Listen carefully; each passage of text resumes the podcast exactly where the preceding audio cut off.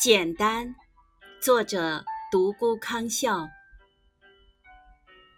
生活不该为一份负担，应是一种快乐，一种无意识从大脑里跳出来的东西。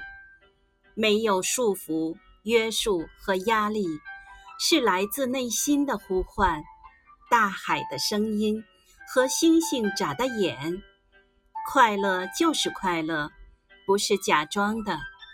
不开心就是不开心，不来也是的。倘若颠颠倒倒，置换头尾，何必用心良苦的共鸣？何来自然率真的纯粹？嘴巴渴了，喝水；肚子饿了，吃饭；眼睛困了，睡觉。简简单单，一片雪白。